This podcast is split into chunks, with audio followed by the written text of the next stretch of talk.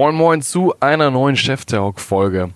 Wie immer suchen wir die Besten ihres Faches und sprechen mit erfolgreichen Foundern und Leadern unserer Zeit über Lebenswege, Inspiration und persönliche Ratschläge für deinen Alltag. Wir wollen wissen, wie sie ticken und was wir von ihnen lernen können. Diese Woche zu Gast ein absoluter Finanzstratege, Investor und heute im Management der Deutschen Bank, André Bajorath. André berät unter anderem den deutschen Finanzminister Christian Lindner und gilt als wichtige Stimme der Finanzbranche. Er begleitet in den vergangenen Jahren den Aufstieg der deutschen Fintech-Szene und kennt die wichtigsten Trends der nächsten Jahre. Dass sein Weg so verläuft, war anfangs gar nicht vorhersehbar. Wir sprachen mit André über seinen Studienabbruch, wie er begann, für Banken Software zu schreiben und wie er schließlich mit 40 selber sein eigenes Unternehmen gründete. Heute investiert er in vielversprechende Fintech-Startups und verrät uns seine Investmentstrategie und worauf er bei Teams achtet. Sei gespannt auf eine sehr, sehr persönliche und lehrreiche Folge, wie ich finde, in der André auch über prägende Momente und den Umgang mit persönlichen Tiefschlägen eingeht. Bevor es jetzt losgeht, eine kurze Bitte noch. Wir wollen weiter wachsen und lasst gerne bei Spotify oder bei Apple Podcast eine kurze Bewertung da. Wir würden uns tierisch freuen. Ähm, die letzten Wochen haben großen Spaß gemacht, es soll so weitergehen. Deshalb, wir freuen uns über euer Feedback. Das war's vorab. Jetzt geht's los. Viel Spaß. Vor ein paar Wochen saßen wir hier in der Handelskammer. Wir sitzen in der City von Hamburg. Ich darf heute mit dem neuen Managing Director der Deutschen Bank zusammensitzen. Das klingt so ehrfürchtig, aber André, du wirst uns gleich abholen. Schön, dass du Zeit hast. Hier mit uns sitzt André Bajorath. Cool, dass wir da sind. Ja, vielen Dank. Schön, dass ich hier sein darf. Und äh, das klingt nicht nur ehrwürdig, sondern wir sind ja auch in ehrwürdigen Räumlichkeiten. Und äh, ja, wir sind ein bisschen alt. Besch ja, genau. Beschreib mal, wie es hier drin aussieht. Nur naja, ich meine, das, das hört man ja möglicherweise am guten Sound. Wir haben natürlich nur Teppichboden ausgelegt, damit wir hier vernünftig aufnehmen können. Dann natürlich liegt hier schon ein sehr alter Teppichboden mit ähm, rötlich-braunen äh, Büromöbeln. Äh, du schaust allerdings auf ein wunderschönes Gebäude, nämlich auf die Handelskammer und auf das Rathaus. Wir hören auch alle Viertelstunde die Rathausglocke äh, schlagen. Also insofern, das ist schon irgendwie ein ich würde sagen, der Blick raus ist schöner als der Blick hier im Büro. Aber die Inhalte, die wir hier heute haben, die sind besonders schön und ja, spannend. Die Inhalte im Büro auch. Die Bilder sind nett an der Wand. André, du wurdest uns vorgeschlagen. Der Podcast funktioniert quasi immer so, dass, dass wir die nächsten Gäste einladen. Und vielleicht kannst du noch mal in zwei, drei Sätzen ein bisschen was zu dir sagen. Ähm, und dann steigen wir ein, weil ich glaube, wir haben heute super spannende Themen vor uns. Andere zum einen das Thema Fintech. Du bist der bunte Hund aus Hamburg, so wurdest du quasi angekündigt. Also ich glaube, da werden wir viel drüber sprechen. Wir wollen über Investment sprechen und natürlich über deinen Werdegang, über die ganze Finanzszene so tickt. Aber was machst du heute? Wie bist du zur Deutschen Bank gekommen? Was ist deine Aufgabe da? Ich bin in der Deutschen Bank mittlerweile seit gut zweieinhalb Jahren und ich bin in die Bank gekommen, weil der Chef der Deutschen Bank Corporate Bank, Stefan, äh, mich kennengelernt hat über einen gemeinsamen Bekannten, ehemaligen Investor in eine Firma, wo ich selber, die ich selber mit gegründet habe, Figo. Und er hat uns vorgestellt und wir haben uns dann ein paar Mal getroffen und irgendwann hatte er die Idee, also Stefan die Idee, ähm, ein paar andere Leute in die Bank reinzuholen, die nicht typischerweise der klassische Banker sind, sondern die halt aus einer anderen Ecke kommen, die aus der Fintech-Welt kommen und dann haben wir ein paar Gespräche geführt und über die Zeit sind dann eine, ganze Reihe Menschen in die Bank gekommen. Meine Aufgabe in der Bank ist die des Head of Strategy, der Corporate Bank. Das heißt also alles das, was in der Deutschen Bank an Kunden da ist, zwischen im Grunde genommen salopp gesagt Susis Nagelstudio bis zum Daimler, ähm, ist in der Corporate Bank verankert. Also alles das, was nicht sozusagen Retail-Geschäft ist, also nicht dein Konto oder das Konto deiner Eltern, das liegt sozusagen in der Corporate Bank und da bin ich für die Strategie verantwortlich, wobei ich ehrlich gesagt eher sage, ich habe die Dinge auf dem Tisch, die sonst bei keinem bisher so richtig verankert sind. Unter anderem beschäftige ich momentan mich sehr stark mit dem Thema Digital Assets. Das heißt also Tokenisierung von allen Real und Unreal Assets und wie wir uns als Bank aufstellen sollten, aufstellen könnten, um in dieser komplett neuen Welt, die auch für mich mittlerweile mehr als 50 Jahre alt, auch nochmal komplett neu ist, ähm, wie wir uns da aufstellen sollten. Das Spannende ist ja, ich glaube, wenn man so ein bisschen verfolgt, das Wort Fintech, N26, SumUp, mhm. sie waren auch schon da. Das sind ja so die großen Fintech-Stars der deutschen Szene und du bist jetzt quasi bei der alten Deutschen Bank quasi. Also mhm. die, wenn ich an die Deutsche Bank denke, so meine Generation, da gibt es ein paar Skandale irgendwie in den letzten Jahren und irgendwie seit 2008 irgendwie nicht mehr so relevant. Sag nochmal kurz, warum hast du dich zu dieser Aufgabe jetzt entschieden? Was, was reizt dich hier diese deutsche, ehrfürchtige große Bank nochmal weiter zu digitalisieren und wirklich spannende Themen voranzutreiben? Naja, guck mal, ich habe angefangen irgendwann äh, Mitte der 90er schon in der Sparkassenfinanzgruppe. Also ganz fremd ist mir dieses ganze Thema Bank nicht so richtig. Ich war zwar nie in der Bank, aber halt für die Sparkassenfinanzgruppe gearbeitet und habe dann ganz, ganz viele lange Jahre lang nicht mehr mit einer Bank zusammengearbeitet, sondern habe mich halt eher in dem Bereich von Software und Fintech-Unternehmen ähm, ähm, mich, mich da aufgehalten. Und dann war für mich die Frage, kann man möglicherweise nochmal diesen Weg zurück machen, ähm, um zu überlegen, so einen Tanker, was die Bank auf jeden Fall ist, in eine Richtung zu bewegen, weil wenn so ein Tanker, das äh, weißt du, wenn du hier am Hamburger Hafen einfach mal runter zum Hafen gehst, äh, wenn er sich bewegt, dann ist er nahezu unstoppbar. Du musst ihn bewegt bekommen. Das ist natürlich nicht so leicht. Das kannst du nicht alleine. Du kannst nicht einfach an der Strippe von einem großen Schiff ziehen und das Gefühl haben, du wirst ihn in die richtige Richtung ziehen. Brauchst ein paar Leute an deiner Seite, brauchst ein paar Leute, die mit dir in dieselbe Richtung laufen. Aber wenn du sie dann halt in diese Richtung bewegt bekommst, habe ich das Gefühl, dass so etwas wie ein Schwungrad so groß ist, wie du es als Fintech selten so schnell erreichen kannst. Also weißt du, ich habe über Jahre immer wieder Fundraising betrieben, für meine eigene Firmen, für Investments und, und Foundern geholfen, Founderinnen geholfen, Geld einzusammeln. Und alle haben immer über das Thema Skalierung gesprochen, weil das ja einer der wichtigsten Punkte ist, wenn du halt irgendwie diesen typischen Hockeystick irgendwann beschreiten willst. Und Skalierung ist halt in so einem Ding wie einer so großen, etablierten Bank mit so vielen Produkten, mit so vielen Kundenbeziehungen leichter denkbar. Ob du es dann hinbekommst, ist eine zweite Frage, aber das reizt mich und das fand ich spannend daran. Ich glaube, aktuelles Beispiel gab es auch eine große Diskussion, dass Trade Republic, glaube ich, jetzt Kunde bei euch mhm. geworden ist. Also das, das ist ja, also man bekommt es dann doch irgendwie immer mit. Super spannend. Bevor wir auf deine ganzen zahlreichen Investments zu, zu sprechen kommen und sowas, du hast es eben schon gesagt, du bist kein Banker. Stimmt. Wie, wie, wie bist du wie, wie bist du gestartet? Wie ist man als heute Managing Director der der der Corporate Bank der Deutschen Bank als Nichtbanker? Wie ist wie ist dein Leben losgegangen? Wie wie war dein Studium? Vielleicht kannst du Also ich habe ganz ganz äh, profan in Remscheid äh, Abitur gemacht, ähm, irgendwann mal irgendwann einmal hängen geblieben, also irgendwie 14 Jahre in der Schule Schule gewesen, ein mittelmäßiges bis schlechtes Abi gemacht und äh, habe danach Zivildienst gemacht und hatte keinen richtigen Plan, was ich studieren wollte. Ich hatte eigentlich immer das Ziel oder die Idee, was zu schreiben. Also schreiben fand ich eigentlich gut, Journalismus. Gab es aber nicht wirklich als Studium. Und ich wollte gerne studieren. Also ich hatte das Bedürfnis zu studieren. In meiner Familie hatte vorher keiner studiert. Und das war für mich so klar, okay, das willst du irgendwie machen. Und dann habe ich überlegt, warte mal, so ein Schmalspurstudium, irgendwas willst du nicht? Weißt du, irgendwie, keine Ahnung, Sozialwissenschaften. Also jetzt, sorry, nichts gegen die so wie Leute. Und dann habe ich gedacht, hey, Warum machst du nicht Jura? Warum? Ich glaube ehrlich gesagt, wenn ich das jetzt so postrationalisierend sagen kann, ich glaube, es lag daran, dass Marcel Reif, glaube ich, irgendwann mal Jura studiert hat. Und ich bin ein großer Sportfreund und habe halt irgendwie auch immer das Thema Sportjournalismus äh, so auf der, so vor mir gesehen, ja, dass ich dachte, so eigentlich ganz geil und dachte, okay, scheinbar ist Jura keine schlechte, keine schlechte Grundlage für viele Dinge. Und dann habe ich angefangen, Jura zu studieren in Köln hab dann aber nach fünf, sechs Semestern gemerkt, also ich hatte ein paar sehr, sehr gute Freunde im Jurastudium. Einer davon ist immer noch einer meiner besten Freunde, übrigens auch jemand, den ich im Kopf habe für dich, für später. ähm, der war so gut, dass ich dachte, so, so gut werde ich nie. Das ist natürlich eigentlich kein Grund zu sagen, man muss aufhören. Aber ich dachte so, warte mal, irgendwie springt dem das so zu und das macht dem so, eine, so einen Spaß, dieses Jurastudium. Und mir macht es das nicht dass ich irgendwann für mich die Entscheidung getroffen habe, ich höre das auf. Warum? Weil ich eigentlich weiterhin das hatte, was ich vorher auch hatte, dass ich eigentlich gar nicht Jura studieren wollte, sondern eigentlich was anderes machen wollte. Ich hatte aber auf diesen sechs Semestern, in diesen sechs Semestern nicht wirklich das andere, nämlich Schreiben, angefangen, weil ich halt komplett mit meinem Jurastudium beschäftigt war. Ich war nahezu scheinfrei, also war sozusagen examensbereit. Ich glaube, ein Schein fehlte mir noch. Aber ich habe dann aufgehört. Also ich habe mich Silvester dann irgendwann vor meine heutige Frau gestellt, habe gesagt, weißt du was, ich höre, höre auf zu studieren. Und die hat mich angeguckt und so, okay, warum? Ich so, weil ich halt was anderes machen will. Und was? Keine Ahnung. Also was anderes. Dann habe ich das aufgehört.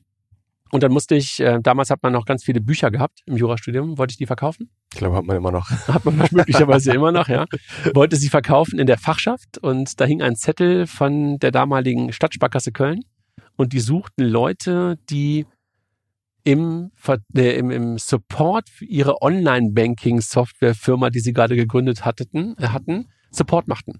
Von welchem Jahr reden wir hier gerade? 95. 95, da bin ich geboren, okay. Ja, genau, 95. Ähm, und da bin ich halt dann hingegangen und technischer Support klingt ja erstmal sozusagen nach wirklich viel technischem Know-how, hatte ich nicht, aber wenn du damals halt in der Lage warst, ein Modem einzustöpseln und irgendwie diese Befehle eingeben zu können, warst du schon echt ein Experte in diesem Bereich. Ne? Also das war long time bevor das Internet überall war.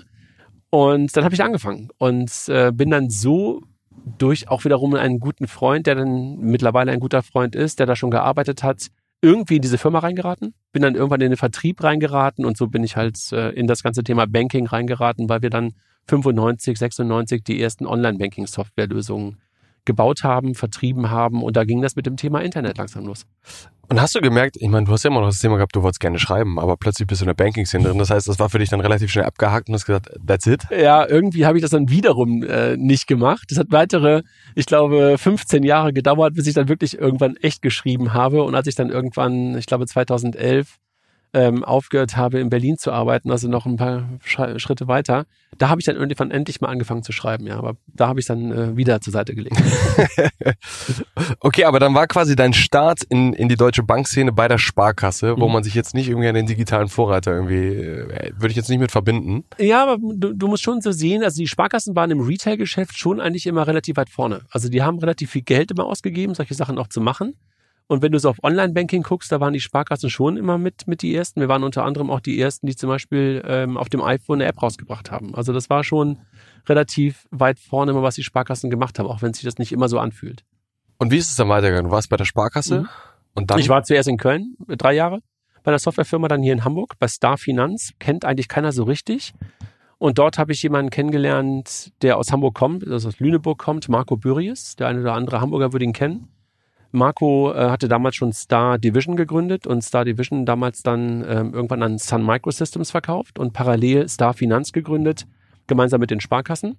Und dann habe ich ungefähr zehn Jahre bei Star Finanz gearbeitet, angefangen auch wieder im Vertrieb, dann irgendwann in der Geschäftsleitung dort gewesen, so über die Jahre tolle Leute kennengelernt, ähm, die ganze erste Dotcom, ähm, Dotcom Economy Welle mitgenommen und wie viele Sachen gesehen, das AOL kommen und gehen sehen hier in Hamburg, also mit vielen, vielen Menschen. Habe das zehn Jahre lang gemacht. Unter anderem dann auch das Thema Payment kennengelernt, weil wir damals ähm, etwa 2005, 2006 gemeinsam mit eBay, die dann in Deutschland äh, schon da waren und dann kam PayPal nach Deutschland, ein neues Bezahlverfahren ins Leben gerufen haben, GiroPay. Und dort habe ich dann gemeinsam mit Arnulf Käse, den einer oder andere auch kennt, äh, mittlerweile bei der DKB, ähm, dabei geholfen, GiroPay mit aufzubauen. Und dann bin ich so aus der Banking-Welt ähm, relativ stark auch in die Payment-Welt reingerutscht. Habe dann in der Starfinanz noch die erste Banking-App auf dem iPhone rausgebracht und dann habe ich gedacht, okay, jetzt ist irgendwie so kurz vor meinem 40. Geburtstag, äh, machst du nochmal was anderes und dann der besagte Marco ähm, fragte mich dann, ob ich mir vorstellen könnte, mit ihm gemeinsam ähm, eine Firma zu gründen und das war dann in Berlin und so bin ich dann 2009 ähm, aus, der Spar aus der Sparkassenfinanzgruppe nach ungefähr 12, 13 Jahren raus und äh, bin mit Marco zusammen nach Berlin gegangen. Und war das für dich irgendwie ein, ein Risiko? Also zu sagen, okay, ich jetzt mit 40 schon mal nochmal in die Selbstständigkeit? war nicht direkt selbstständig. Ne? Ich war schon bei Marco angestellt und Marco natürlich so als so ein Founder, der gerade aus den USA zurückkam, seine dritte Firma an Yahoo verkauft hatte, relativ tiefe Taschen. Äh, das fühlte sich jetzt nicht so an, als wenn ich wirklich komplett ins eigene Risiko ähm, äh, gehen würde. Gleichwohl ähm, war damals meine zweite Tochter geboren und äh, es war klar, dass ich pendeln würde. Also das Risiko war schon da und ich hätte wahrscheinlich relativ easy in der Sparkassenfinanzgruppe, so nennt man ja die Sparkassenwelt, ähm, wie soll man das sagen, sozusagen ins Ziel segeln können über Mhm. die nächsten 15, 20 Jahre noch. Ja, das wäre glaube ich kein großes Problem gewesen, aber so denke ich nicht. Also weißt du, ich denke nicht daran, was irgendwie in zehn Jahren passiert, sondern ich gucke halt, okay, puh, das finde ich spannend und äh, trotzdem war das so kurz vor dem 40. nochmal so ein Punkt zu sagen, okay, lass mal was anderes machen. Würdest du, wenn ich dich fragen würde, oder wenn deine Töchter dich später irgendwann fragen, würdest du sagen so, hey, mach das Studium oder mach es auch nicht? Ähm, bist du ein Verfechter davon? Würdest du sagen, man braucht es? Nee, würde ich nicht sagen, man braucht es. Ich glaube, was man halt braucht, ist irgendwann so ein Punkt, dass du lernst zu lernen. Ich weiß nicht, ob du verstehst, was ich meine, aber ich habe zum Beispiel in der Schule unfassbar viele Probleme gehabt, Bock zu haben zu lernen. Und dann habe ich im Jurastudium das wirklich gelernt. Da habe ich plötzlich gelernt, was es bedeutet oder wie Im es geht. ja. Ja, genau. Wie es geht zu lernen. Also subsumieren und Texte verstehen, Texte lesen, ähm, möglicherweise auch ein bisschen Angst davor zu verlieren. Und ähm, das fand ich für mich im Jurastudium mit das Wichtigste. Und natürlich diese Menschen kenn kennenzulernen. Also für mich war Studium so eine Mischung aus, ich bin reifer geworden, klar, kommt mit dem Alter. Ich habe unglaublich gute Leute kennengelernt und ich bin, wie soll ich das sagen, erwachsen geworden, weil ich von zu Hause weg war, weil ich plötzlich in einer großen Stadt war. Und dafür war das Studium gut. Verstehst du, was ich meine? Also nicht das Lernen im Studium, sondern sozusagen dieser Prozess und auch ein Stück weit auch Freiheitsgrade zu haben, ne? auch mal irgendwie äh, am Abend gesoffen zu haben und am nächsten Morgen dann irgendwie nicht in die Uni zu gehen. Das wirst du halt nicht tun, wenn du halt arbeitest, hoffentlich. Ne? Und das war für mich, glaube ich, eher so der Punkt, warum ich sage, so, dafür fand ich das Studium super. Und würdest du sagen, oder würdest du dich heute entscheiden, Startup oder Corporate? Also würdest du nochmal den Sparkassen, ich meine, das war auch ein Zufall. So. Ja. Ich, ich finde, das ist ja immer das Schöne so. Das, das Leben, du, du wolltest deine Jura-Bücher verkaufen und hast einen Aushang gesehen. Ja. Aber du bist ja wirklich einer, der tief in der Startup-Szene Szene drinsteckt und du siehst ja, mit welcher Geschwindigkeit dort auch gelernt wird. Wie wäre heute so ein bisschen deine Entscheidung? Ich glaube, das kommt äh, total stark auf dich selber an. Also ich glaube, du kannst das nicht jedem den gleichen Ratschlag geben. Also wenn du jemand bist, der ein großes Sicherheitsbedürfnis hast, wirst du, glaube ich, in einem Startup an vielen, vielen Stellen nicht glücklich werden, weil du diese mit dem Rücken an der Wand Existenzangst, die auch als Mitarbeiter teilweise halt auch aufkommen wird, wenn deine Chefs, Chefinnen dir möglicherweise sagen, ey, wir haben noch Geld für zwei Wochen, die kannst du schlecht ertragen. Und dann wirst du, glaube ich, nicht leistungsfähig sein. Wenn du ein bisschen risikofreudiger bist und Bock hast, möglicherweise auch nicht auf einem Pfad unterwegs zu sein und zu sagen, so, okay, das ist dein Job und du machst genau das, sondern du sollst halt irgendwie auch links und rechts mitgucken, dann ist, glaube ich, dieses Thema Startup unschlagbar. Und wenn du halt Lust auf schnelle Dinge hast und äh, Dinge erreichen willst, äh, dann würde ich jedem empfehlen, diese, diese Erfahrung mitzunehmen und vor allen Dingen auch darüber nachzudenken, wann man das tut. Ne? Also es gibt, glaube ich, ganz gute Lebensphasen, wo du in Startup gehen kannst. Also entweder dann, wenn du noch ganz wenige Sachen in Anführungszeichen zu verantworten hast und wenn du möglicherweise vielleicht auch immer später im Leben plötzlich die Möglichkeit hast, ähm, Schritte zu tun, die du, weil du Freiheitsgrade erlangt hast, die manchmal was mit finanziellen Dingen zu tun hat, manchmal einfach, einfach auch mit, dem, mit der Lebensphase zu tun hat, die dir möglicherweise auch nochmal die Chance geben, ganz unverkrampft in solche Dinge reinzugehen. Also da würde ich sagen, Startup auf jeden Fall eine gute Wahl. Mhm. Und wie, wie bist du, wie bist du quasi vom, vom, vom Founder, der du dann selber warst, wie bist du zum Investor geworden? Eher durch Zufall. Und das lag halt daran, du musst dir vorstellen, wir sind nach Berlin gegangen 2009 und da fing das gerade an in Berlin wieder mit dem ganzen Thema Investment. Und wir saßen auf der, ähm, ähm, auf der Schönhauser Allee und äh, neben uns war Rocket Internet, ähm, dann daneben war Pay11 und SumUp war nicht weit. Also weißt du, das war so ein Ökosystem, was da gerade entstand. Die ersten VCs kamen wieder nach Berlin oder sind nach Berlin gegangen, auch teilweise hier aus Hamburg weggegangen und sind nach Berlin gegangen.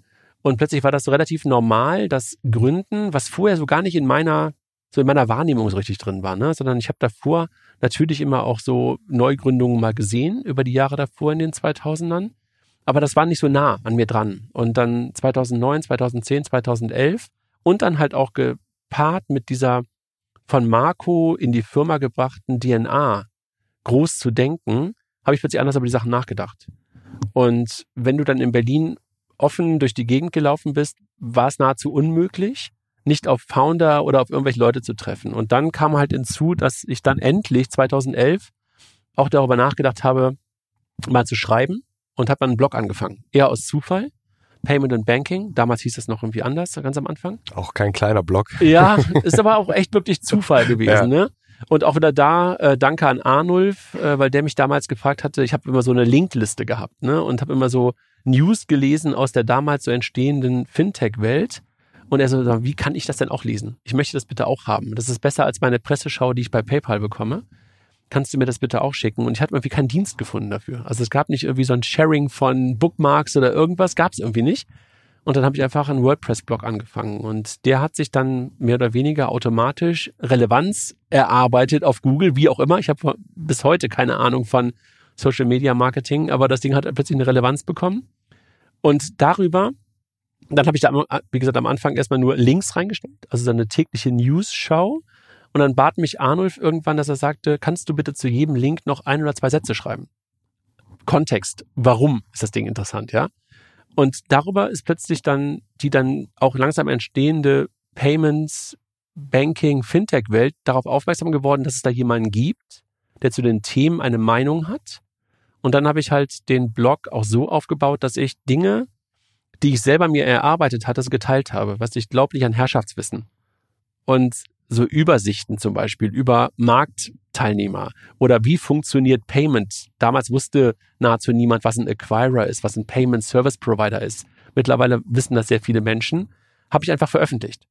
Und so sind Leute auf mich zugekommen und haben plötzlich gesagt, du kennst dich damit aus, ähm, kannst du mal vorbeikommen. Und wenn du dann irgendwie plötzlich bei Startups äh, im Büro sitzt oder bei Foundern äh, beim, am, am Essenstisch sitzt dann kommt dann auch relativ schnell die Frage auf, sag mal, kannst du uns mal helfen? Wir können dir kein Geld geben.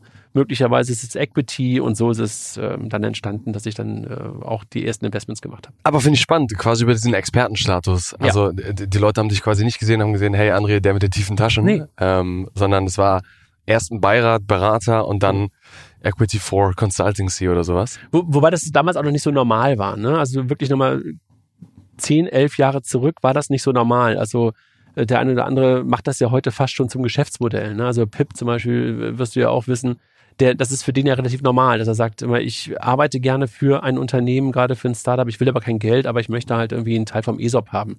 Aber das war echt noch ein anderes Ökosystem. Ne? Also ähm, zehn Jahre, elf Jahre zurück, da war das Wort ESOP, ging nicht jedem Founder so über die Lippen. Ne? Das musste erstmal sozusagen entstehen. Das ist echt schon eine lange Zeit her. Wie viele Investments hast du jetzt in Summe gemacht?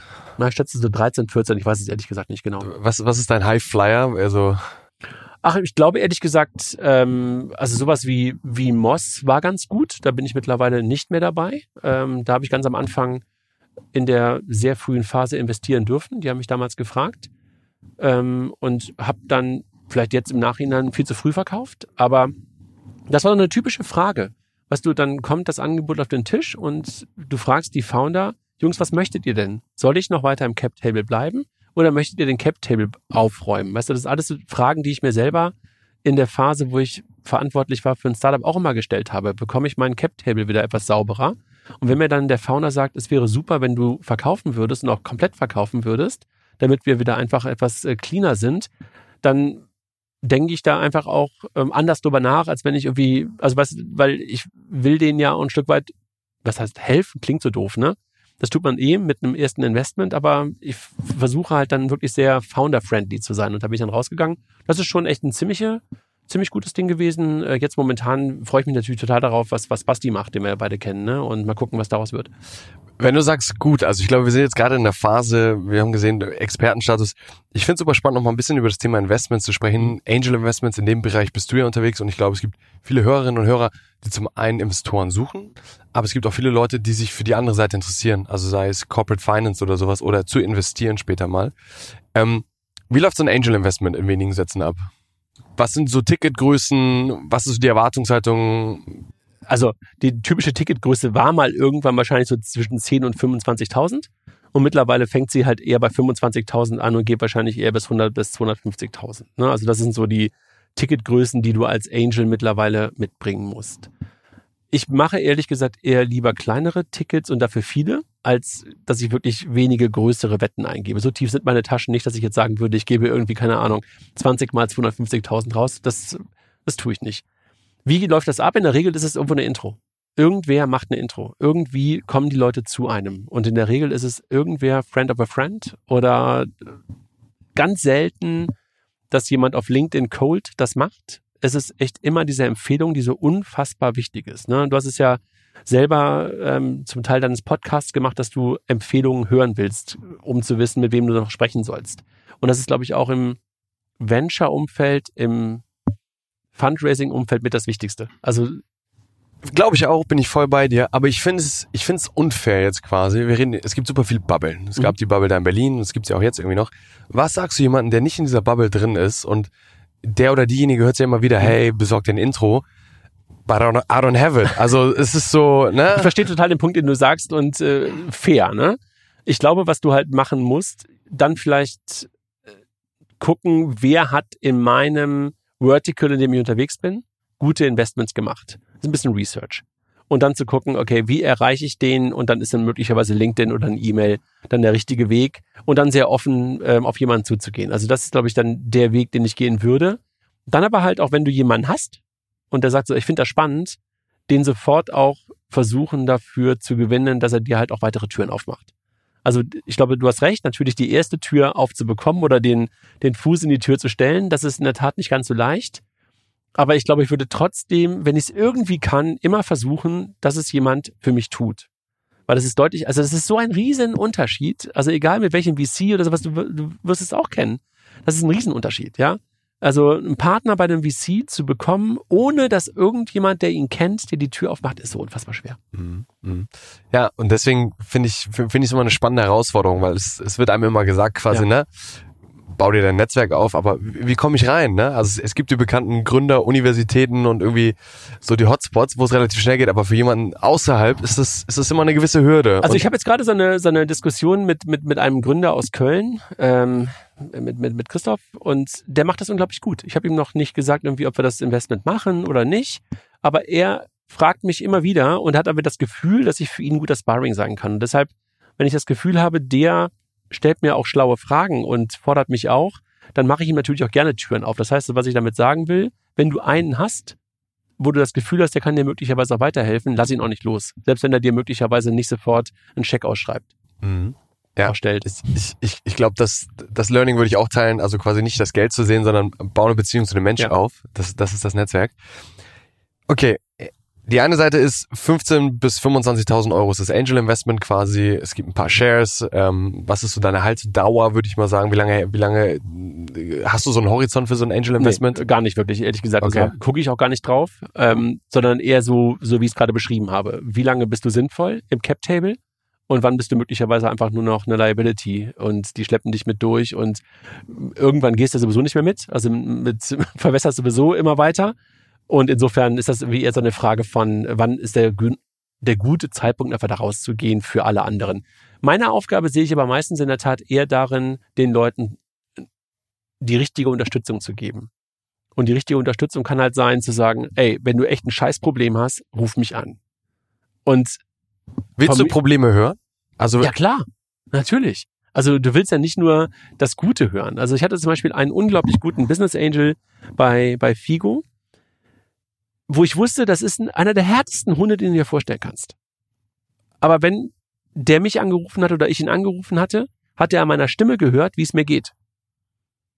Und das ist ja ein unglaublich gutes Zeichen, weil wenn du eh scheiße drauf bist, brauchst du nicht noch jemanden, der einfach auf dich draufhaut.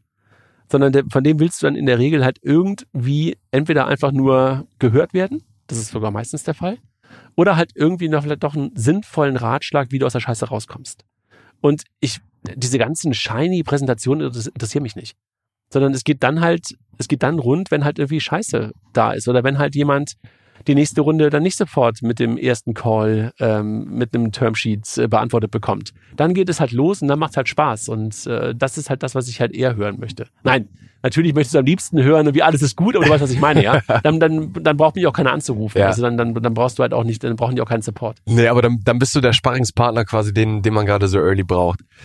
Springen wir auf die andere Seite, ähm, auf die Investorbrille woran beurteilst du ein gutes Investment? Also wo, woran erkennst du, hey, das, das, das könnte fliegen, das ist spannend?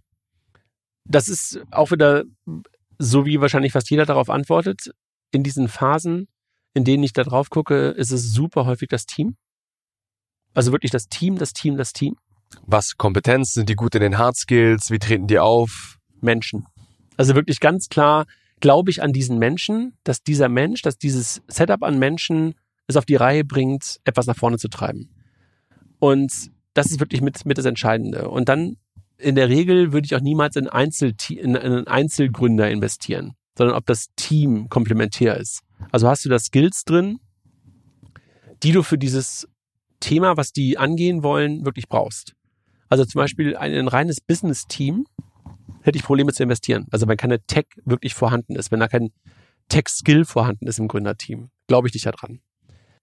Aber du selber warst auch kein Banker und bist in die Banks, Bankszene gegangen. Also äh ja, aber trotzdem, wenn ich zum Beispiel auf uns zurückgucke, würde ich auch sagen, so war ein Riesenfehler, wie wir mit Figo losgelaufen sind, weil kein CTO dabei war. Okay. Ne? Also, weißt du, so, wenn ich selber darauf gucke, würde ich sagen, ein CTO oder mindestens ein CPO ist super, super wichtig. Den brauchst du von der Anfangsphase an und der muss halt mit incentiviert sein. Und halt auch im Cap-Table wirklich sichtbar sein. Das ist für mich auch so ein Punkt. Wenn du da so ein Ungleichgewicht drin hast, dass einer irgendwie 80 und irgendwie zwei andere irgendwie jeweils 10 haben oder 5 haben und ich auch sage so, das stimmt hier nicht. Ja, oder wenn zum Beispiel, hast du in Hamburg sehr gerne, ähm, Teams loslaufen und in der Anfangsphase irgendein alter Pfeffersack mit da reingeht und ihnen, keine Ahnung, 50.000 Euro ein Büro gibt und dann 40 Prozent der Firma haben will. Das sind die Jungs, sorry, äh, Mädels, das ist äh, kein Weg, ja. Das sind für mich so die Themen und da muss es ein Thema sein, was ich ansatzweise verstehe. Wo ich das Gefühl habe, ich verstehe es und ich kann unterstützen. Weil wenn das irgendwie ein Thema ist, wo ich sage, so, keine Ahnung, wir haben gerade am Anfang über Health gesprochen, wo ich sage, so, boah, kann ich vielleicht ein bisschen Einblick geben oder vielleicht ein bisschen Wissen aus meinem familiären Umfeld, weil meine Frau Zahnärztin äh, ist, geben, dann ja. Aber ansonsten macht es schon mehr Sinn, wenn ich in Themen reingehe, von denen ich halt in den letzten 25 Jahren Erfahrungen habe sammeln können. Fintech, Payments, die ganzen Themen. Ja. Jetzt sind wir im Alltag eines Super Angels, würde ich dich jetzt mal bezeichnen. Ähm, wie viele Deals kriegst du pro Woche, pro Tag? Wie, wie viele Empfehlungen? Wahrscheinlich sind es in der Woche so zwei bis drei Dinge, die wir haben. Also mache ich ja nicht alleine, ne? Sondern wir sind halt ein loses Netzwerk an, an, an Menschen, die in der Slack-Gruppe organisiert sind und dort kommt halt so ein bisschen Dealflow rein. Und jeder wirft was rein und in der Regel ist es so, dass wir das ähm, in einen, du kennst Slack ja und nutzt es wahrscheinlich noch häufiger als ich, äh, in einen Ordner rein. Derjenige, der es reinwirft, ist derjenige, der es dann auch ein Stück weit zu verteidigen hat, uns vorzustellen hat. Und dann sagen halt ein paar andere so, jo, finde ich spannend, finde ich nicht spannend. Es gab auch ein paar Investments, wo auch einfach nur einzelne Leute gesagt haben, mache ich zum Beispiel. Aber so kommt Dealflow bei uns zustande. Es sind, ist eine Gruppe von 13, 14 Leuten, die da zusammen ist. Und dann entstehen da lose Netzwerke. Also wir machen in der Regel irgendeine Treuhand daraus und dann geht einer halt in den Lead und ähm, dann investiert. Dann hast du halt den großen Vorteil, dass das Ticket auch ein bisschen größer sein kann. Wie viele Investment macht ihr so mehr, wenn du sagst, pro Woche habt ihr zwei, drei, die euch mal im Slack diskutiert und, und challenged? Also letztes Jahr habe ich, glaube ich, drei gemacht. Ja. Spannend. Jetzt kommt, kommen wir an den Punkt quasi, ihr organisiert euch als, als Angel-Netzwerk. Wie komme ich da rein? Über Intros natürlich muss ich mich als Founder irgendwie organisieren. Du sagst für dich, Investmentkriterien sind Team. Ich habe eine spannende Anekdote, Bastian Krautwald, äh, schöne Grüße quasi, der hat auch gesagt, deine Studienfinanzierung damals, die hatten keinen Investor, die hatten gar nichts. Die waren im Accelerator und du warst der Erste, der denen Geld gegeben hat, ohne ein Pitch-Deck gesehen zu haben. Ja gut, ich habe sie auf der Bühne gesehen. Ne? Also ich habe sie auf der Bühne gesehen und sie haben ein Produkt präsentiert. Und sie haben innerhalb von kürzester Zeit auf einem Hackathon ein Produkt in Anführungszeichen sich ausgedacht. Und ich fand, was die einfach stark. Und dann kam halt nochmal hinzu, dass sie durchaus damals bei Axel Springer mit drin waren im Accelerator ähm, und Tine auch dabei war, Tine Schmitz. Und wir beide das Gefühl hatten, da ist irgendwas. Also, die können was. Und das war halt irgendwie einer der Gründe, zu sagen, okay, kann ich mir gut vorstellen. Spannend, spannend.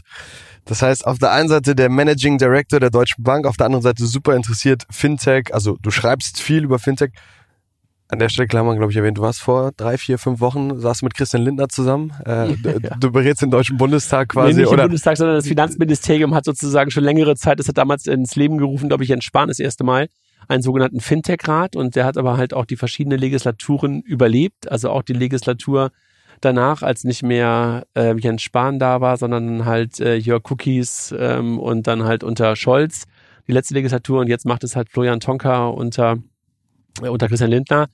Ähm, und da kommen halt eine Reihe an Fintechs, eine Reihe an Banken zusammen, die halt versuchen, im Finanzministerium keine Lobbyarbeit reinzubringen, sondern wirklich inhaltliches Know-how. Und das versuchen wir zu machen. Mhm. Wie oft trefft ihr euch? Wie kann man sich das vorstellen? Ich finde das. Wir haben es jetzt so, also früher war das so in der letzten Legislatur, dass wir so drei, vier Mal im Jahr zusammengekommen sind mit einer langen Agenda, eine Gruppe von ungefähr 25 Leuten, die zusammen in einem Raum saßen und die dann versucht haben, diese Agenda durchzuarbeiten. In der Regel hattest du kleinere Arbeitsgruppen, die manchmal was vorbereitet haben. Und jetzt aber so gemacht, dass, glaube ich, sechs Arbeitsgruppen entstanden sind, wo sich dann ungefähr acht bis neun Leute zusammentun. Was ist deine, deine ähm, Arbeitsgruppe? Payment, Payment und ähm, digitale, digitales Geld. Also sozusagen digitalisiertes Geld, digitaler Euro, äh, Cryptocurrencies. Ähm, das liegt bei uns.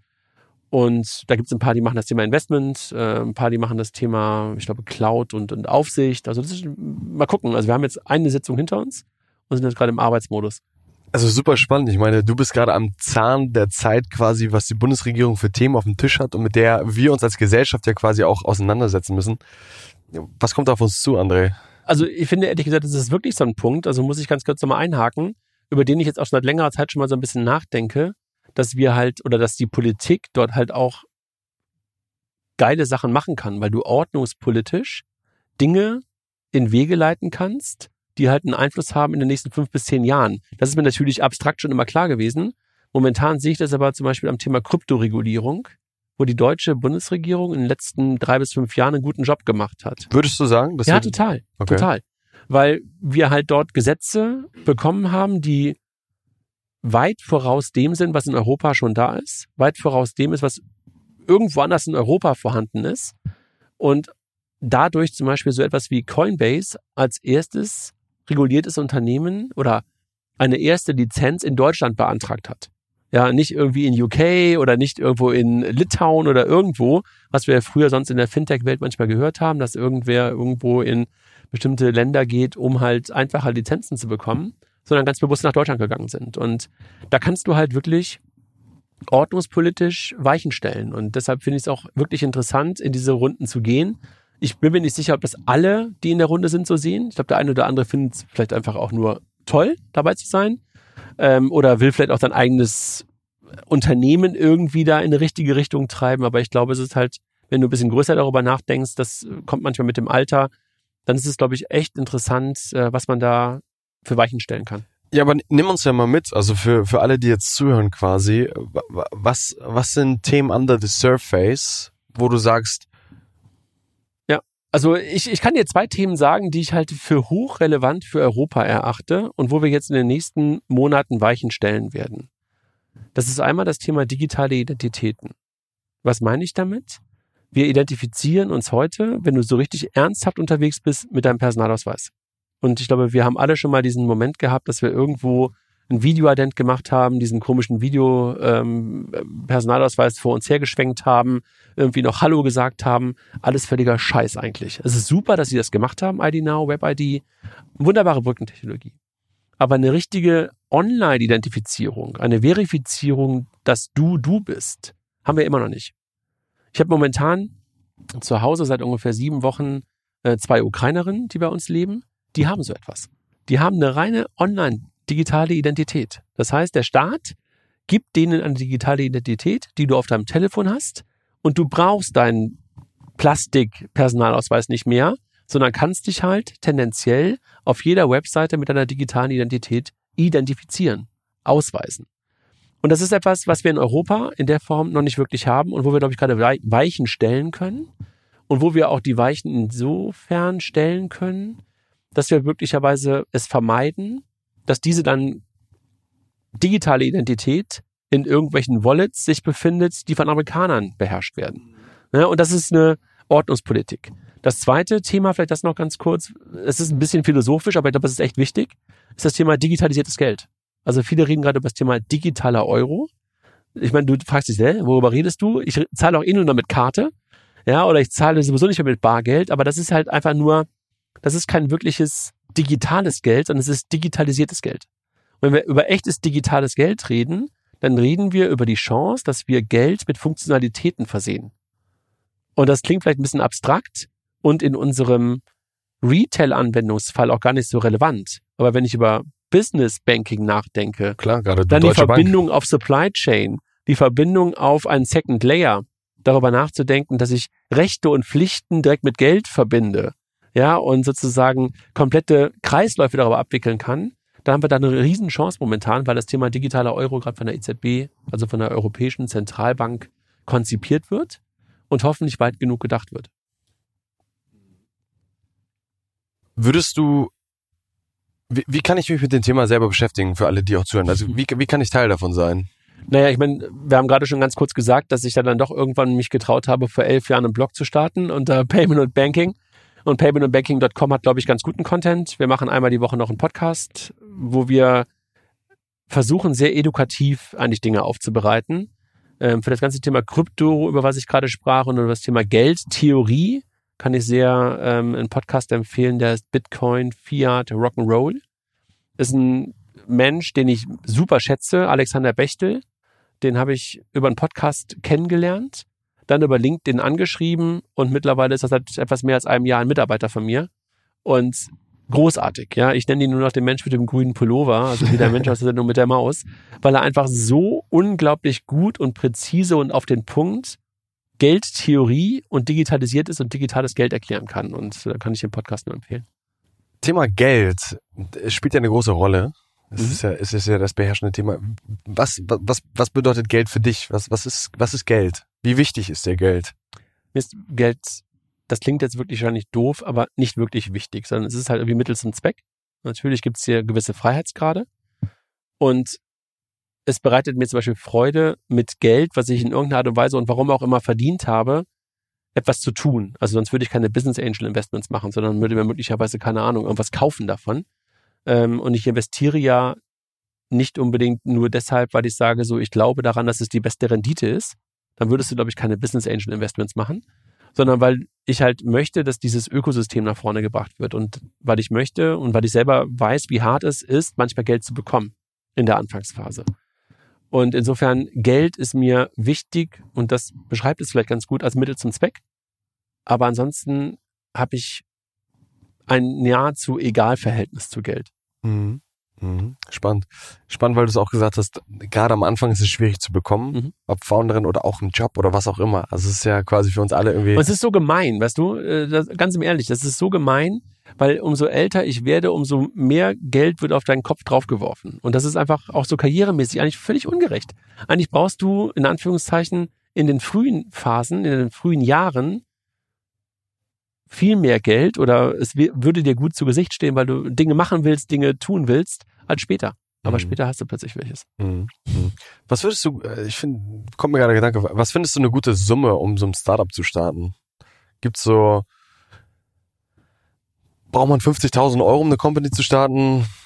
Ich glaube, du brauchst äh, erstmal wieder zurück, ganz kurz, ein Setup, also Menschen, dann brauchst du eine vernünftige Idee und dann musst du, glaube ich, darüber nachdenken, was ist das? Also ist das eine B2C-Lösung, ist das eine B2B-Lösung?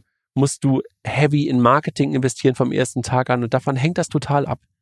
Aber das, ich glaube, da gibt's keine richtige Summe, sondern sondern ich glaube, ich glaube, was du, was du halt, worüber du halt nachdenken sollst, ist, dass du vernünftig irgendwie leben kannst in der Zeit. Ich glaube nicht daran, dass man sich immer so selbst kasteien muss, nur weil man gründet. Ja, sondern man muss halt irgendwie seinen vernünftigen Lebensstandard leben können. Und so viel Geld sollte da sein, dass das Team vernünftig davon leben kann und dass du halt auch den Leuten, die mit dir arbeiten, die etwas einbringen in das Startup, ein vernünftiges Geld dafür geben kannst. Weil sonst ist das irgendwie scheiße. Ja, sonst äh, absolut. Jetzt sind wir quasi von André, der Jurastudium abgebrochen hat, durch Zufall zur Sparkasse gekommen ist, da die ersten Modules quasi installiert hat, Software gebaut hast, eigene Startups aufgebaut hast, jetzt als Business Angel unterwegs bist, jetzt der Deutschen Bank dabei hilfst quasi, sich weiter zu digitalisieren, der ein Christian Lindner mit Rat und Tat zur Seite steht. Das, das klingt, das klingt unheimlich faszinierend und was ich raushöre oder was ich jetzt für mich gerade so mitnehme, für mich klingt es so, du bist extrem wissbegierig. Ich bin neugierig. Ja, neu, ja, Mhm. ich glaube, das, ge- das gehört so zusammen und da, da, dass du dadurch irgendwie, wie würdest du dich selber beschreiben?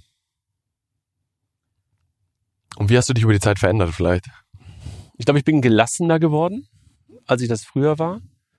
Ähm, ich bin in der Tat ungeduldig. Das, das bleibe ich auch weiterhin. Ähm, ich bin gerne oder ich tausche mich gerne mit Menschen aus, bezeichne mich aber trotzdem ein Stück weit als asozial. Was meine ich damit? Wenn ich möchte, rede ich gerne mit Menschen. Aber ich übernehme ungerne Verantwortung für große, große Teams zum Beispiel. Das hat mich in der Zeit, als ich bei Figo dann irgendwann für 50, 60 Leute verantwortlich war, immer wieder vor eine riesengroße Herausforderung gestellt, einfach nur in der Kaffeeküche zu stehen und der Ansprechpartner für alles zu sein. Und ich übernehme super gerne Verantwortung für meine Kinder und für meine Frau und das ist alles fein.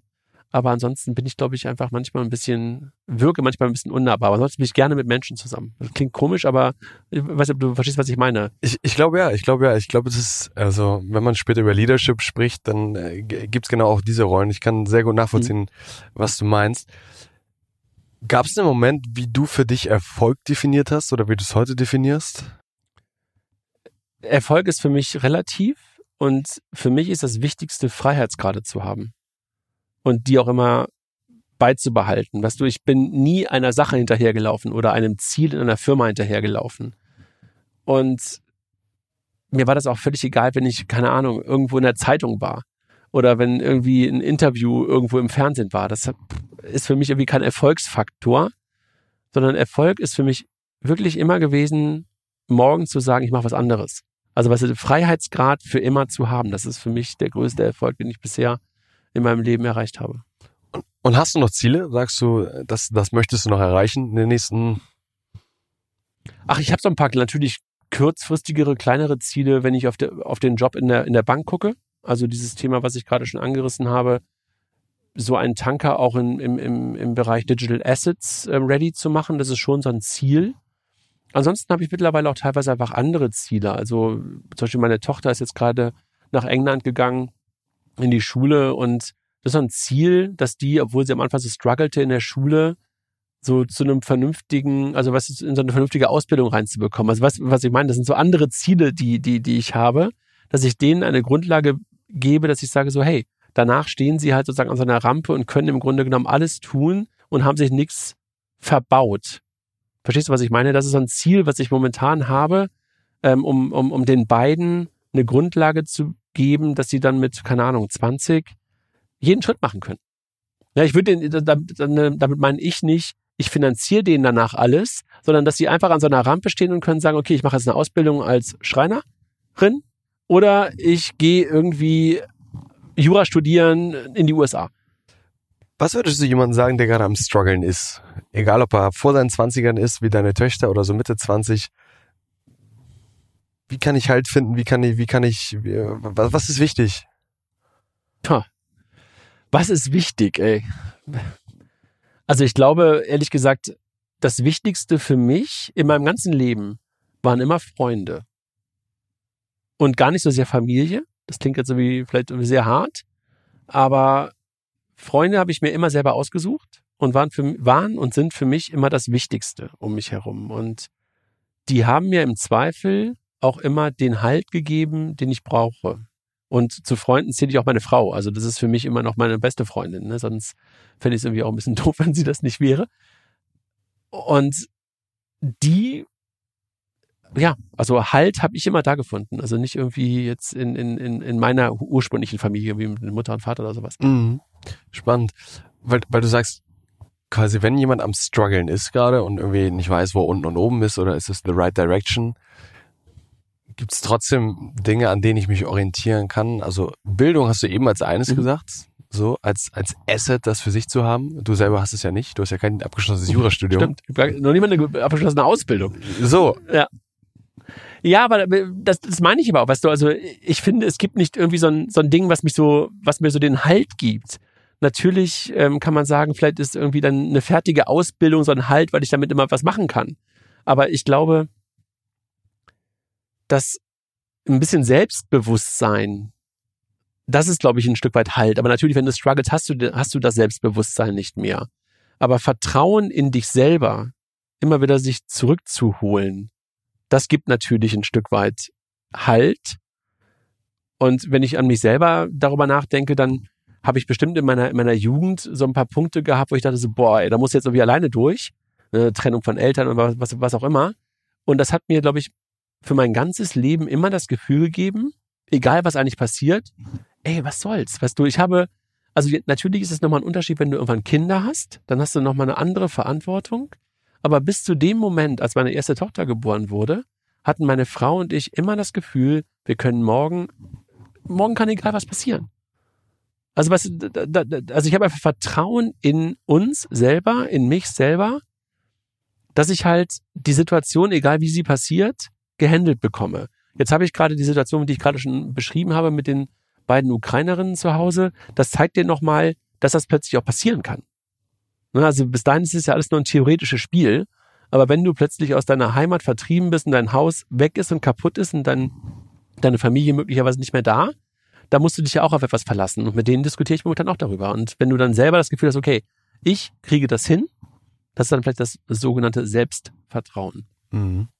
Ich glaube, ich habe für mich mal, ich habe so eine Grafik bei mir im Kopf ähm, und ich beantworte das eigentlich immer so, bin ich gestresst oder macht mir irgendwas Angst? Und wenn die Antwort ja ist, also kannst du es kontrollieren? Ja, okay, dann kann ich es kontrollieren. Und wenn nein, let it be. Also eigentlich das, was du beschreibst. Und es gibt für mich persönlich immer diese, diese beiden Möglichkeiten und zu sagen, alles, was ich selber nicht unter Kontrolle habe, warum soll ich mich darüber jetzt noch stressen? Also ich muss das annehmen. Ich, ich kann es eh nicht ändern. Und wenn ich es annehmen kann, dann muss ich das Selbstbewusstsein haben. Ja, und, und halt auch Mut haben. Ne? Also Selbstbewusstsein hat ja was mit, mit Mut zu tun, zu sagen, so, ey, die Situation kriege ich nicht mehr gehandelt, trotzdem stresst sie mich, muss sie beenden. Absolut. André, was war einer deiner prägendsten Momente in deinem Leben? Aber das ist, ähm, ich bin mal irgendwann am Herz operiert worden. Und das war schon ein sehr prägender Moment, weil ich so mit ähm, 32, 33 äh, plötzlich so eine Diagnose hatte, ähm, dass ich einen Herzklappenfehler hatte. Und das haut dich schon so ein bisschen aus der Bahn. Und das hat mich schon wirklich sehr geprägt, auch im Nachhinein. Danach ist auch so ein Wunsch plötzlich entstanden, ein Kind in die Welt zu setzen. Bis davor war der nicht wirklich so richtig vorhanden, hätte passieren können, wäre nicht schlimm gewesen. Aber das hat mir nochmal so eine andere, ja, weiß ich auch nicht, so eine andere Dimension gegeben. Zu sagen so, okay, das ist so wie alles endlich, aber möglicherweise willst du was hinterlassen. Und das war schon sehr prägend. Wie denkst du über den Tod? Das ist eine spannende Frage, weil meine Mutter kürzlich gestorben ist und ähm, ich in dem Moment plötzlich damit auseinander, mich auseinandersetzen musste und habe den Tod meiner Mutter, die einfach nachts eingeschlafen ist, als so etwas Tolles gesehen im Nachhinein. Die war krank und alles, ne? Also alles gut, aber die war am Abend davor noch bei uns zum Essen. Meine Tochter war extra für sie aus, aus England gekommen. Die haben sie noch gesehen, dachte ich so, geil. Also wenn du halt irgendwie es dir aussuchen könntest, wärst du wahrscheinlich sehr ähnlich gestorben. Wie denke ich sonst darüber nach? Ich glaube nicht. Also ich glaube nicht. Und ich glaube deshalb auch nicht an irgendwas nach dem Tod. Ich glaube, wir sind dann schon sehr, sehr weg. Ne? Also außer in den Gedanken vielleicht von den Menschen, die dann noch eine Zeit lang an uns denken. Und wahrscheinlich denke ich seit dem Tod meiner Mutter häufiger über sie nach als davor. Ne? Also irgendwie ganz äh, merkwürdig. Ähm, aber ansonsten, ich habe davor keine Angst. Aber ich könnte auch noch ein bisschen drauf warten. Mhm. ja, ich, ich, ich, ich, ich, finde spannend. Also wann, ob das quasi ein, ob, ob, ob, ob du das quasi bewusst lebst oder ob Menschen das leben. Und das ist ja. Ja, ich liebe das bewusst. Also wirklich, weil ich manchmal darüber nachdenke, also guck mal, ich bin 50, ne? Und du weißt, dass sozusagen mehr als die Hälfte vorbei ist. Und ich mache nur noch ganz selten Dinge, wo ich das Gefühl habe, da habe ich keinen Bock zu. Und es hat schon was damit zu tun, dass es endlich ist. Also nicht mit dem Tod direkt, also aber indirekt natürlich dann schon. Dann denkst du, nee, das tust du dir nicht an, bist du bescheuert? Auf keinen Fall. Dafür ist mir meine Lebenszeit zu schade. Super spannend. Was, was würdest du mit deinem heutigen Wissen deinem 20-jährigen Ich nochmal mitgeben? Geh ins Ausland. Früher, also sei mutiger ins Ausland zu gehen. Ich habe dir das vorhin gesagt. Wir sind damals aus Köln nur nach Hamburg gegangen. Ich glaube, es wäre eine sehr schlaue Entscheidung gewesen, damals auch mal über die deutsche Grenze hinauszugehen, möglicherweise irgendwo über den Teich zu gehen oder nach England oder wohin auch immer. Ich glaube, ich hätte wahrscheinlich noch früher mal irgendwas selber gestartet, weil in der Anfangsphase, das habe ich vorhin schon mal kurz gesagt, wo du noch keine großen Verpflichtungen hast, ist es, glaube ich, leicht, das zu tun, das auszuprobieren. Es gibt keine Fallhöhe. Nee, genau. Also außer für dich selber, dass du halt irgendwie, keine Ahnung, ein bisschen gestresst bist, aber keine wirklich, genau, also du, du kannst nahezu nichts zerstören. Ne? Also das, das meinst du wahrscheinlich mit Fallhöhe. Ich hätte, ja, ich glaube, dieses ganze Thema Internationalisierung, das ist, glaube ich, das, was, was, was, was mich am meisten belastet, dass ich das zu gering gemacht habe. Jetzt business-wise quasi, Ja. deine Company schneller international zu bringen. Ja, mich selber. Okay, okay. Auf mich selber bezogen. Ich, also ich, ich finde ich find dieses Gespräch jetzt schon faszinierend im Sinne von, André, du bist einer quasi, dessen Name jetzt in der Presse nicht jeden Tag steht, aber du bist mit vielen Menschen connected und auf sehr, sehr hoher Ebene und weißt, was quasi hinter den Geschicken, was hinter den Kulissen abläuft. Und wir haben jetzt gerade irgendwie eine Reise vollbracht von, wie bist du irgendwie gestartet? Ähm, wie bist du als Investor, als Angel irgendwie unterwegs? Wie siehst du junge Gründerinnen und Gründer? Und dann gleichzeitig wird es auch irgendwie das Mindset irgendwie am Ende mitzubekommen, wie, wie denkt man eigentlich retroperspektivisch darüber nach? Was sind eigentlich so die Themen? Und für mich ist gerade super stark hängen geblieben, also wie davor auch so, ja, mutig zu sein, äh, selbstbewusst zu sein und irgendwie zu sagen so, hey, hab nicht so viel Angst oder so, auch wenn du die Dinge nicht kannst, auch wenn du nicht gelernter Banker bist oder sowas. Just do it. Also du kannst es dir selber beibringen. Naja, und vielleicht noch eins, wenn ich das noch ergänzen darf, und das ist etwas, was mich auch in der Bank teilweise fast wahnsinnig macht, wie angstvoll teilweise kommuniziert wird. Also weißt du, diese angstfreie Kommunikation habe ich schon immer gehabt. Und das hat natürlich sehr, sehr viel damit zu tun, dass ich immer das Gefühl habe, ich kann morgen auch was anderes tun. Ich habe keine Angst vor Kommunikation, keine Angst vor, für mich, möglicherweise auch nicht so schönen Wahrheiten. Und das kann ich nur jedem wirklich empfehlen, dass er nicht taktisch, nicht irgendwie komisch kommuniziert. Das ist einfach etwas, das ist anstrengend. Damit bist du auch ein anstrengender Mensch, wenn du das tust, weil du manchmal ein bisschen rücksichtslos erscheinst und auch unbequem erscheinst. Aber ich kann das für mich nur sagen, ich würde es nicht ertragen, es nicht zu tun. Vorletzte Frage. Was ist dein Appell an uns junge Generation quasi? Was? Ich glaube, ich war jetzt die letzten Tage in Stockholm und habe mal wieder verglichen die Generation aus den Nordics teilweise mit der, mit der deutschen Generation. Und aber es ist schon besser geworden als vor zehn Jahren, dass dieser Fokus auf unser eigenes Land teilweise viel zu groß ist. Gerade bei Gründern und Gründerinnen weil du halt so einen großen Binnenmarkt hast, dass du nicht darüber nachdenkst, dass du halt das, was du da schaffst, für etwas Globales oder mindestens mal, mindestens mal Europäisches schaffen kannst. Das ist etwas, was ich jedem nur mitgeben kann. Denk es möglicherweise aus der dänischen Perspektive. Denk es aus der niederländischen Perspektive. Ja? Also guck einfach anders auf diesen Markt drauf. Super leicht gesagt, leichter gesagt als getan. Dann das zweite, dass wir dieses ganze Thema EU und Europa wirklich als eins verstehen und das meine ich jetzt gar nicht mit Markt, sondern einfach auch, dass wir unsere, unsere Infrastrukturen europäisch denken. Das kann ich einfach nur allen mitgeben, weil ich möchte nicht in einer Welt leben, die komplett entweder aus einem amerikanischen oder einem chinesischen oder möglicherweise nochmal einem anderen Block entsteht, sondern ich glaube, wir haben andere und richtige und wichtige Werte in Europa, für die wir stehen und für die wir auch kämpfen sollten. Und dafür sollten wir halt auch Infrastrukturen und Produkte schaffen, die halt auf Basis dieser Werte entstehen. Und das kann ich auch nur jedem mitgeben. Super spannend, super spannend. Leider, leider schon letzte Frage, André. Welche drei Gäste denkst du, sollten wir mal hier begrüßen, mit denen sollten wir sprechen? Die haben spannende Gedanken, die haben spannende Lebenswege, die sind an Themen dran, die sind schon vielleicht Jahre voraus. Wer glaubst du, also ich glaube, den einen, den du jetzt diese Woche noch sprichst, äh, hatte ich ja auch schon auf meiner Liste. Also Klaus, äh, das finde ich irgendwie super, dass, äh, dass, dass, dass ihr ihn dabei habt. Ähm, ich kann euch auf jeden Fall einen empfehlen, den ich vorhin schon mal erwähnt habe, nämlich ähm, einen meiner besten Freunde, Konstantin Ewald, ein Anwalt. Ein Anwalt, der ganz, ganz viele auch Startups berät und aus der rechtlichen Brille auf dieses Thema Gründung und so etwas drauf guckt kann ich euch sehr, sehr stark ans, ans, äh, ans, ans, ans Herz legen. Ähm, wen ich euch auch noch empfehlen kann, ist einen der Gründer der Bits und Bretzels, Bernd Storm. Wirst du möglicherweise schon mal gehört haben. Bernd hat Abo-Alarm ursprünglich mal gegründet, war davor Berater, ist jetzt mittlerweile bei der Allianz, also sozusagen auch so ähnliche Lebens, Lebens, äh, Lebenswege. Und Wen ich super spannend finde, ist auch ähm, eine unserer Partnerinnen von Payment and Banking, Miriam Wohlfahrt. Was ihr bei Miriam schon mal dabei hattet.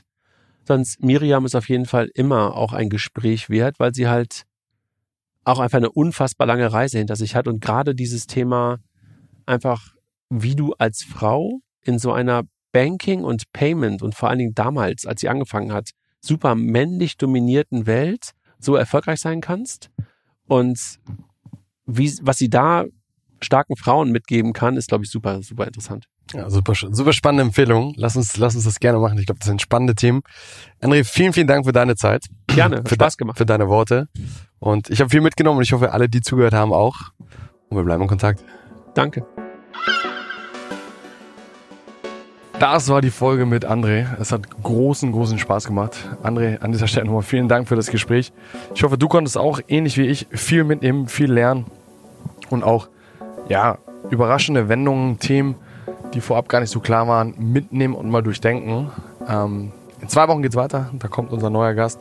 Seid gespannt und nochmal an dieser Stelle kurzer Hinweis. Bitte, bitte, wir würden uns sehr freuen. Gebt uns Feedback. Eine Bewertung bei Spotify oder iTunes hilft für mehr Sichtbarkeit und im Endeffekt kommen dadurch noch mehr spannende Gäste hier rein. Also vielen Dank euch, macht's gut und ciao, ciao.